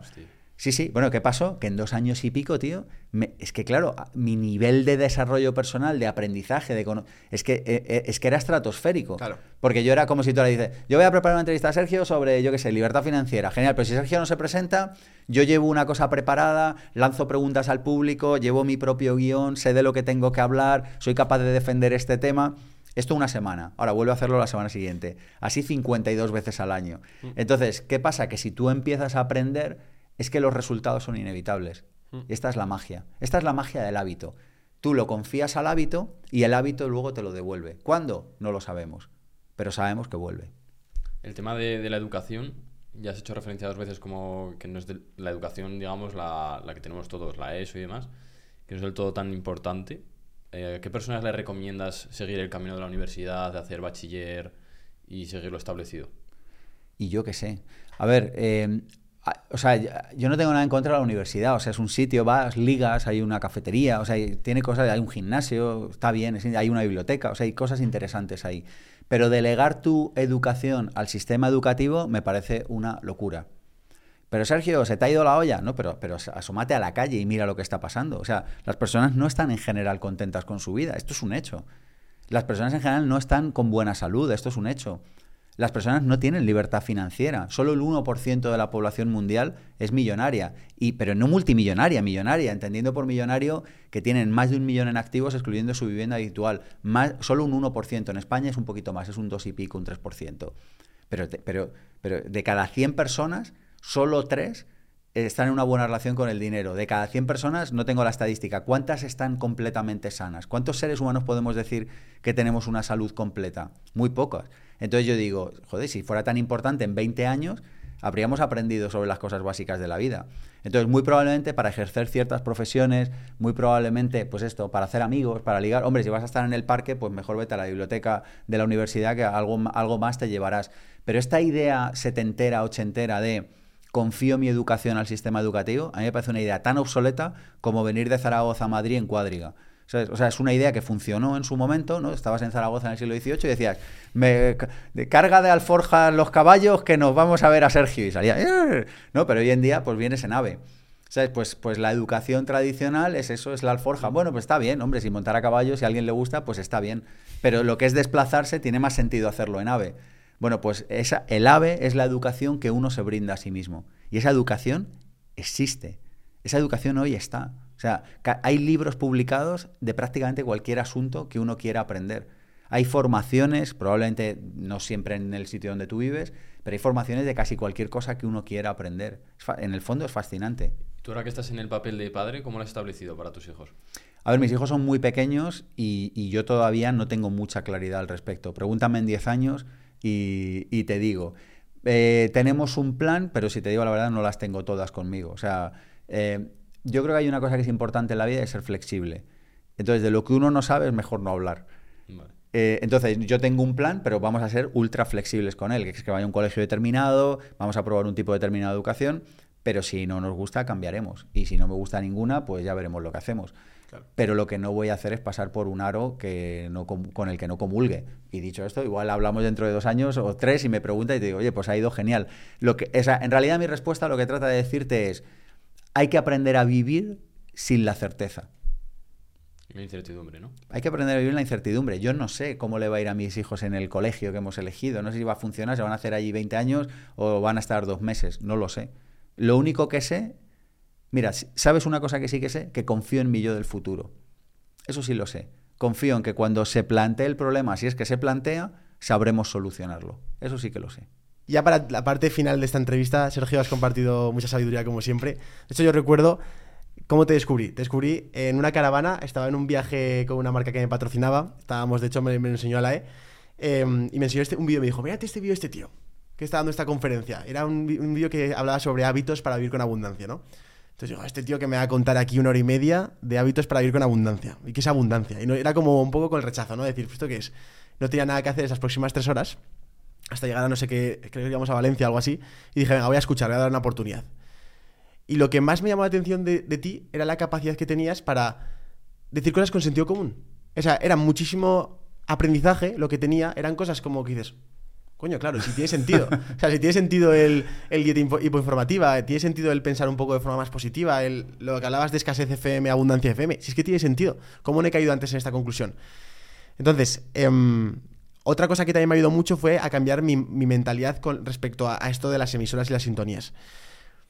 ¿Cómo definirías esto de la escasez FM y la abundancia FM para una persona que como a mí en su día no la conocía y que a mí personal- literalmente me ha cambiado la vida? Porque cada día soy consciente de esto y digo, Sí. uy, estoy actuando bastante en escasez. El pensar así, el me cabreo, la cámara deja de grabar y ya estoy, no, me relajo y actúo en abundancia, ¿no? Pues literalmente eso fue gracias a ti. ¿Cómo se lo explicarías a una persona que no, que no lo Sí, conoce? es muy fácil. Mira, esta metáfora de abundancia FM, escasez FM, a mí me viene un poco porque, claro, como me, me pasé varios años haciendo radio, además de otras cosas, pues me viene un poco de ahí, ¿no? Pero básicamente la idea es entender lo siguiente, y es, cada uno de nosotros dentro lleva dos vocecitas, abundancia FM y escasez FM. Y es como cuando te subes al coche y metes la llave, que yo creo que a todo el mundo le ha pasado, Sí. que, que- de hecho a mí el otro día me pasó y tenía la música alta y mi hijo metió un brinco que casi salta al techo, que claro, metí la llave, arranqué, saltó la música, entonces a veces te salta la música y es como si hubiera un locutor loco Literal. sí, que, a veces eh, está en es como si el coche solo tuviera dos emisoras, abundancia FM y OF, o escasez FM. Entonces tú metes la llave, arrancas Y a ver qué toca hoy. y a ver qué toca hoy. Y entonces el locutor de Abundancia FM, lo estás haciendo genial, tío, tú puedes, céntrate en el valor que vas a dar, ven a esta entrevista con buen humor, escasez FM. Mira que si se estropea la cámara, mira que si Sergio no se presenta, oye, y si no hay luz y nos quedamos sin focos y entonces no la podemos hacer, mírale el Sergio que se ha enrollado, mírale el Sergio que lo ha hecho corto, mírale el Sergio que ha llegado un minuto antes, que ha llegado un minuto después, da igual. O sea, es, lo importante es entender que hay dos locutores locos y que cada uno de ellos apunta siempre al mismo discurso. Entonces no hay que creérselo mucho, ni hacia un sitio ni hacia otro, sobre todo hacia uno de ellos. Entonces, cuando entendemos esto, nos damos cuenta de que nos pasamos gran parte de nuestra vida arrancando el coche por la mañana y escuchando a ese locutor. Por cierto, esto no está tan distante de lo que mucha gente hace en su vida, que es que eligen escuchar un solo tipo de versión de la vida en cada momento, ¿no? Total. Entonces, y aquí viene lo interesante. Yo hace muchos años me pregunté, ¿cómo es posible que en un planeta abundante, porque yo creo que la esencia de este planeta, cualquier persona que se haya detenido a mirarlo cinco minutos se dará cuenta que es la abundancia, tú tiras una semilla, la semilla crece tanto como puede, tienes una huerta, te da tanta comida como puede, viene una tormenta y llueve tanto como puede. Total. Eh, o sea, es, es un planeta abundante, ¿no? Y entonces yo decía, no sé si habéis hecho esta pregunta, yo decía, ¿cómo es posible que en un planeta cuya esencia es la abundancia, haya una voz cuya esencia sea la escasez? ¿Cómo puede ser que cada uno de nosotros de serie lleve, no sé si os parece una buena pregunta, Sí, pero sí, sí, sí. lleve de serie una voz que te lleva a la escasez? Y aquí viene la respuesta o mi mejor conclusión. Un planeta abundante no te puede imponer la abundancia, porque eso es muy poco abundante. Pero el planeta, la vida, el universo, tiene un principio, hablando de principios de abundancia, que es el del libre albedrío. Y el principio del libre albedrío dice que en cada instante tú puedes decidir cómo reaccionas a lo que sucede y decides cómo piensas ante lo que sucede y decides cómo puedes actuar ante lo que sea que la vida te plantee. Este principio se llama el principio del libre albedrío. Es una ley inviolable en el planeta Tierra.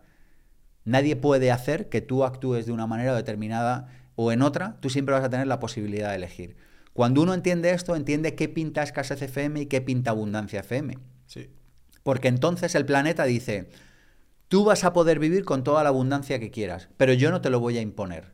Planeta barra Dios, barra universo, barra vida, barra, cada uno le ponga el nombre que quiera. Y te deja elegir. ¿Con qué? Con el libre albedrío. Y entonces tiene abundancia FM y escasez FM. Y tú lo único que tienes que hacer es darte cuenta y ser consciente de que las dos están todo el rato. Y que tú puedes elegir una o puedes elegir otra. Y cuando entiendes esto, ¡buah! La vida cambia. Porque tú estás centrado, consciente en tu libre albedrío y escasez FM te dice, va, cómete esto, que da igual. Y dices, eh, te he pillado, escasez.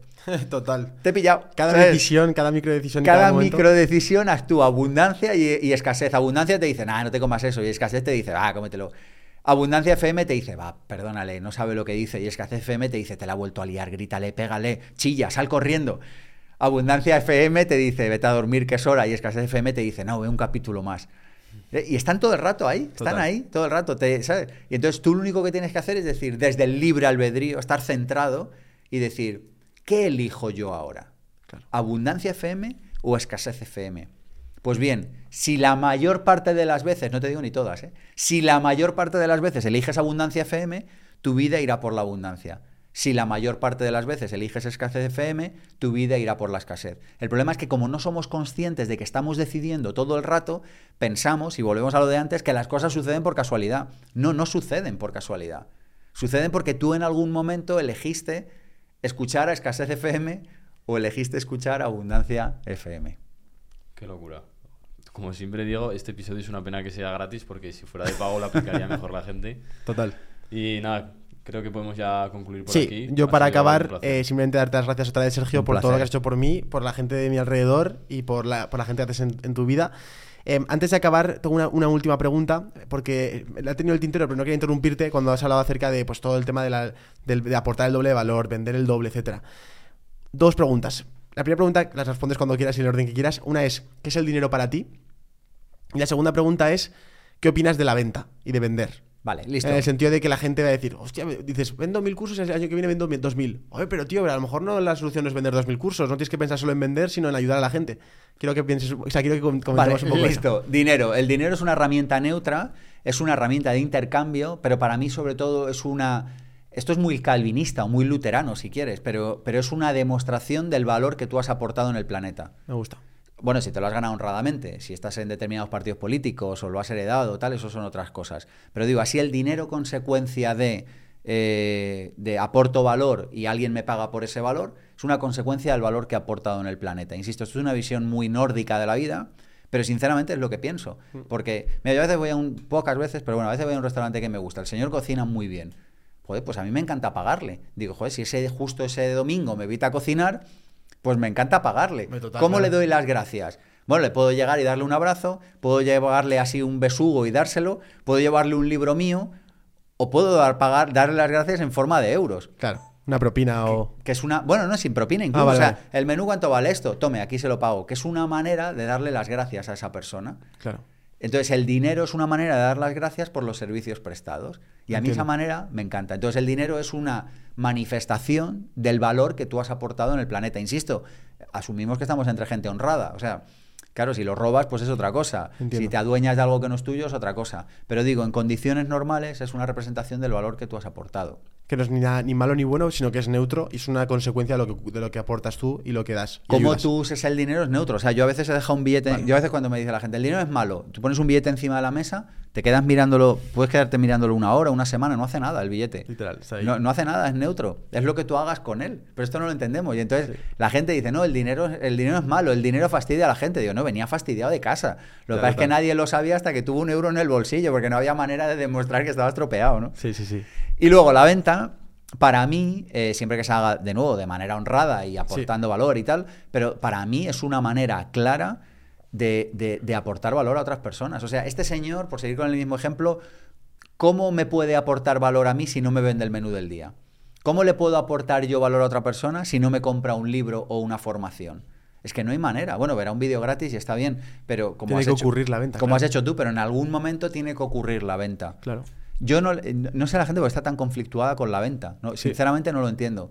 Porque una venta bien hecha, honrada, que aporte valor, eh, actuando siempre desde la verdad, desde, desde- No sé, es que yo no le veo ningún problema. Es que yo no tengo manera. Mira, nosotros hace. eh, la semana pasada o la anterior, la semana pasada arrancamos desafíov100.com, que es nuestro programa para enseñar a vender en Internet. Joder, hemos hecho como 10 o 12 directos explicando cómo vender en Internet. Pero, pero por muchos directos que haga, si alguien quiere ya vender en Internet, nosotros le podemos vamos, yo no, el equipo le acompaña durante seis meses y vende en internet, pero en algún momento tendrá que pagar porque esta gente come, paga alquileres. O sea, es como una cosa como tan de sentido común, si no hay una transacción económica, llega un momento que te puedo dar 10 directos, 12 directos, pero llega un momento que ya no podemos dar más por sentido común. Claro. En un mes arrancamos MDLF. Yo puedo estar aquí hablando de dinero, tú me entrevistas, yo te respondo todo lo que sé y si me preguntaras más en concreto, te respondería más en concreto lo que haga falta. Pero yo creo que alguien inteligente tiene que entender que no se le puede aportar lo mismo en una entrevista de una hora que en un proceso de acompañamiento de un año en el que me puede preguntar a mí y a los 20 profes lo que quiera. Claro. Es que no puede ser lo mismo. Y te diré otra cosa, la gente hasta que no entiende, y yo esto es duro decir esto que voy a decir, ¿eh? pero después de 11 años de CEO de IPP, el año pasado eh, más de 30.000 personas, bueno, más de 30.000 personas se han formado, el año pasado superamos la barrera de las 30.000 personas formadas, es lo que quería decir que me he liado en la frase. 30.000, ¿eh? Que aquí no estamos incluyendo las ventas de los libros. Estás No, no, solo no, de programas. no, no, no, programas, programas de ticket medio y alto, ni siquiera tickets bajos, ¿eh? Ojo, de ticket medio y alto. O sea, gente que de verdad ha apostado por su formación. El año pasado superamos las 30.000. ¿Por qué te cuento todo esto? Para decirte que he recibido decenas de emails de gente que quería las formaciones gratis. Hemos becado a decenas de personas. Tal. Es duro decir esto. La gente que no paga no lo aprovecha. Creo que más claro no lo puedo decir. Estoy totalmente de acuerdo. El que no tiene la mentalidad para pagar por formación, luego otra cosa es que elijas bien, que si no te gusta pidas la devolución, eso es otra historia. Pero la persona que no tiene la mentalidad para pagar por progresar en su vida, sea comprándose un libro si es lo que puede hacer, o sea pagando una mentoría, un programa tipo máster de libertad financiera, o el que sea, que me da igual, la persona que no tiene esa mentalidad no progresa. Vale. Si a mí me hubieras preguntado esto hace 10 años, te hubiera dicho otra cosa. Es más, actuaba de otra manera. Pero es que me di cuenta que no funcionaba. Le regalabas un curso a alguien, el gato se había levantado con vómitos, el tren se había parado, eh, su primo justo se casaba ese fin de semana y el domingo no podía ir porque como iba a faltar a la boda del primo. El que paga, ni el gato se levanta mal, ni llega tarde el tren, ni su primo se casa, es misterioso, ¿sabes? No sé, dejan de pasar, dejan de suceder acontecimientos paranormales, ¿no? Total. Pues, Sergio, mil gracias de corazón por estar en esta Un entrevista. placer, hombre. Espero que para la próxima vez eh, todo haya eh, desarrollado mejor, estemos probablemente con mejor calidad de producción del podcast, estemos en otro Pero es punto. maravillosa esta producción. Llevamos, llevamos dos, tres meses empezando. eh, está yendo muy bien. El programa estamos muy contentos porque el contenido es bueno. Pero bueno, al final estamos creciendo como emprendedores y mejorando todo como lo hacemos. Pero bueno, no me enrollo más. Gracias por tenerte aquí, gracias por tu tiempo y nos vemos en el próximo episodio. Y espero que en el futuro puedas volver a venir aquí a Tengo un Plan a compartir con nosotros tu sabiduría. Tengo un plan y es volver a Tengo un plan. Así que cuando Muchísimas queráis. gracias, Sergio. A ti, hombre.